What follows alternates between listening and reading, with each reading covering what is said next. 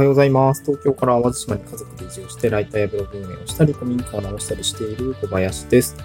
今日は音声配信ですね。音声配信の話をしたいなと思うんですけども、あ伸び悩む配信者必見ということで、まあ、チャット GPT を使って壁打ちをしながら、まあ、自分自身が今、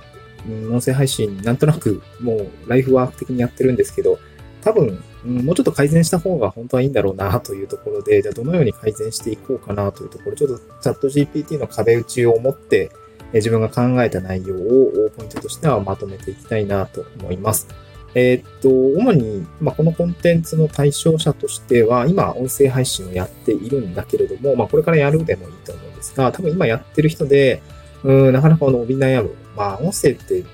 継続が大事で、多分他のプラットフォームから人を連れてくるっていうことをやらないと、きっとリスナーの数って伸び悩むでしょうし、うーんと、音声上でも伸び悩みが、なんて言うんでしょうね。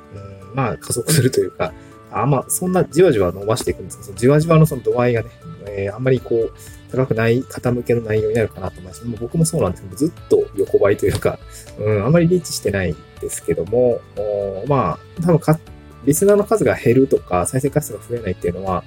なんかどっかしらの原因があるだろうなと思って、えー、チャット GPT にちょっと壁打ちをしながらどこがあるのかな、みたいなところですね、ちょっと今やっているという感じでございます。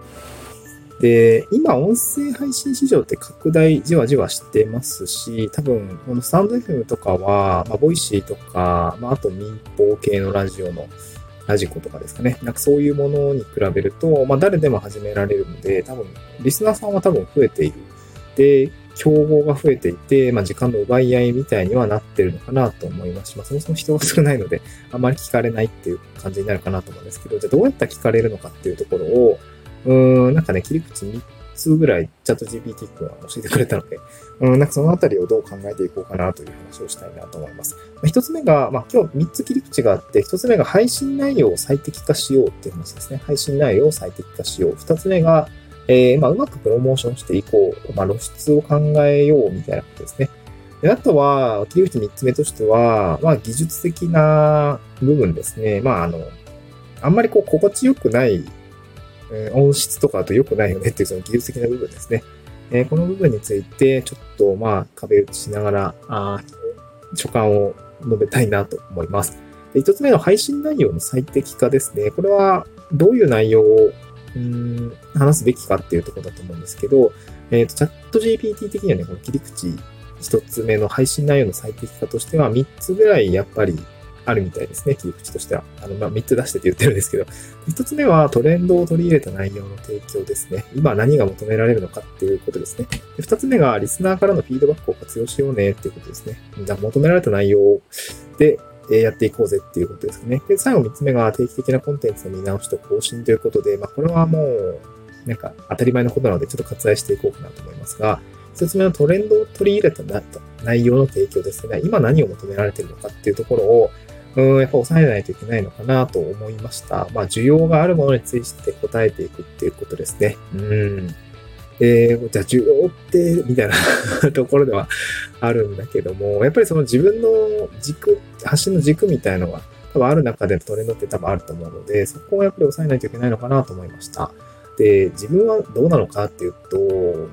なんかこの軸がそもそもないなって思いました。今、自分を振り返ってみてね。うん、なんか今ごちゃごちゃに、ごったにみたいな感じでやってて、多分こう弾いてる人も、なんか、うん、何言いたいかわかんないだろうなってなっちゃってるのかなと思いました。うん、もともとは、まあ、あの、東京で会社員してたけども、辞めて、まあ、子育てとかいろいろある中で、自分のライフスタイルとかワークスタイルを変えたいなと思って、えー、まあ、その過程をとか、胸中みたいなのをアウトプットする場にしていたんですよね。うん。おかげさまで多分もう、800本ぐらいになるのかな。そして2年半ぐらい、コツコツ毎日配信してるんですけど、そろそろ1000本、1000本も多分今年中に見えてくるのかなと思うんですけども、まあ、ただただ垂れ流している感じなので、そんなにリスナーは伸びないと思うんですね。うん。で、当初は移住の話だったりとか、まあ自分がね、今話せることを話していたって感じなんですけども、まあタイトルとか、もうちょっとこう、内容もそうなんですけど、まあ、ど、リスナーさんにとってえー、今これが必要だみたいなことを話さないといけないのかなと思いました。だからま、まずはその軸を添えて、そしてトレンドをちゃんと追うみたいなところはやらないといけないんだろうなと思いましたね。まあ、具体的に何やっていけばいいのかっていうところはちょっとね、まあ、ニュース、ちゃ、えっと、グル、Google アラートとかであのニュースを追うってことは前やってたんですけど、うーん、なんか、その自分の興味のね、廃り流行りもあるじゃないですか。その部分はちょっとね、うん、なんか今移住の話よりも、なんか仕事の話が、あの、いいなと思っていて、まあ、たまに移住の話をしようかなと思うんだけど、なんか曜日を分けるとかもいいのかな。うん、なんかそういうのはあってもいいのかなと思いましたね。うんで、二つ目が、リスナーからのフィードバックを活用するですね。これね、あの、レターとかがね、前は届いたんだけどね、今は届かないからね、あんま、あの、多分最初レターをくれるような濃いファンっていうのは、多分いなくなっちゃったんじゃないかな。多分まあ、まあ、自分自身も、ポッドキャスト聞いてて、なんかお便りとか出すかって言われたら、出さないよね。だから流れ聞きだから、そのなんか、さーっと流れちゃうし。まあでもやっぱり、聞いてるけど、こういう内容聞きたいなって思ってる多分いるいるだろうし、僕も多分深掘りしてこれってどういうことなんだろうな、みたいなことを、まあ心の中では思ってるので、まあその心の中はやっぱりこう、垣間見るように、うん、深掘りしていくように、多分コンテンツを作っていかないといけないんだろうな、ということで、えー、まあ、まさに求められている内容を配信した方がいいっていうね、ごくごく当たり前の内容を今話してるんですけど、まあちょっと、うん、意識していきたいなと思いますね。これ最後にどうやってそれをじゃあ合理的にやっていくかみたいなところをちょっと考えていきたいなと思います。で、利益値二つ目ですね、プロモーションの方法を考えようということですね。露出の仕方を考えようですね。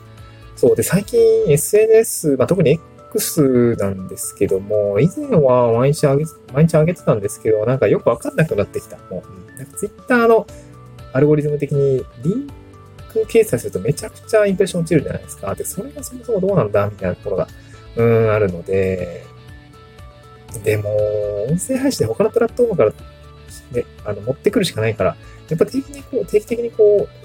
う、うん、なんかこう、発信した方がいいかもしれないですね。週1回とか。うん、なんか渾身の、なんか週1、週3、週2ぐらいかな、ぐらいで音声配信のものを、そうですね、定期的に、なんか今週、これはなんかうまく話せたぞみたいなやつを、上げていくのもいいかもしれないですね。なんかまだ、今完全に Twitter とかに全然上げてないから、うん、どうなんだろうな、みたいな感じですね。SNS もあんまりやってないから、うん、あんまそういう宣伝は打てないんだけど、うん、なんかその辺はちょっと、なかなかこう、Twitter の、まあ、X の運用方針と、音声配信のなんか、リード獲得みたいなのってなかなかこう、ちょっと考えるところがありますね。うん、あとは、えー、もう一個あるのが、あれですね。他の配信者とのコラボレーションですね。この辺は全然やってないので、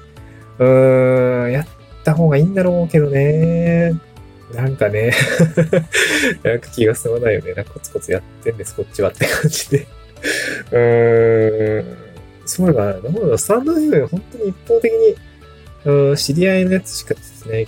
聞いてないから、多分知り合いがそのコラボをやった時に初めてそれを聞くみたいな流れなんですよね。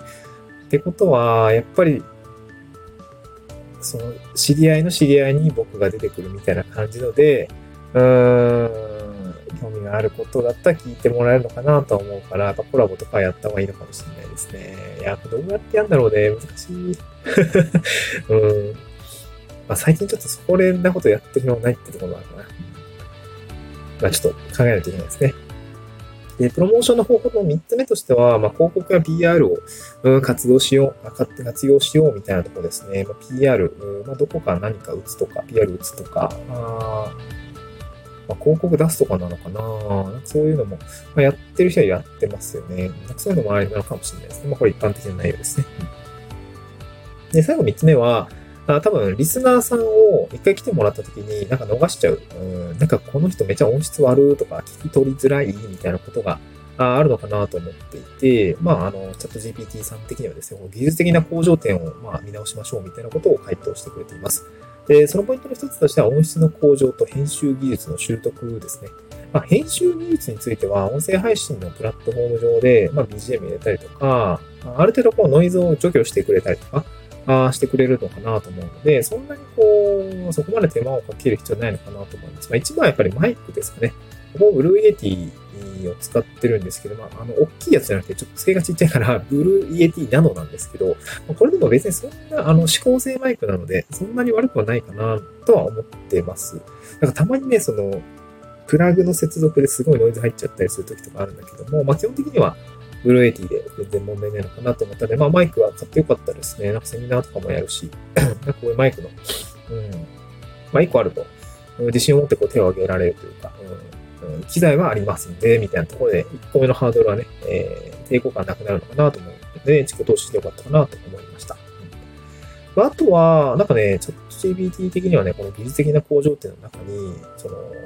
配信プラットフォームの多角的な活用をしましょうってことを言っていて、まあ、確かになんか多分インスタとかだとアカウントパワーを高めるためにいろんな機能を使いましょうってことがあって、そこでこうプラットフォームが露出するみたいなことで結構プラットフォーム上で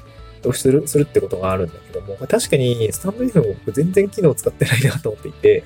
なんかライブやったりとか、コミュニティで、なんかコミュニティっていうなんかその、なんかちょっと文章を投稿できるようなのがあるのかな。はあったりとか、あと AI 記事をつけてみるみたいなのも最近はありますよね。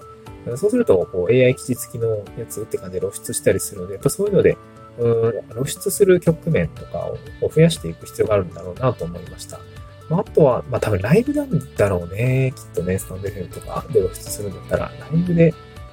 ライブ行くかねなんかよくわからんわ。子供育てて、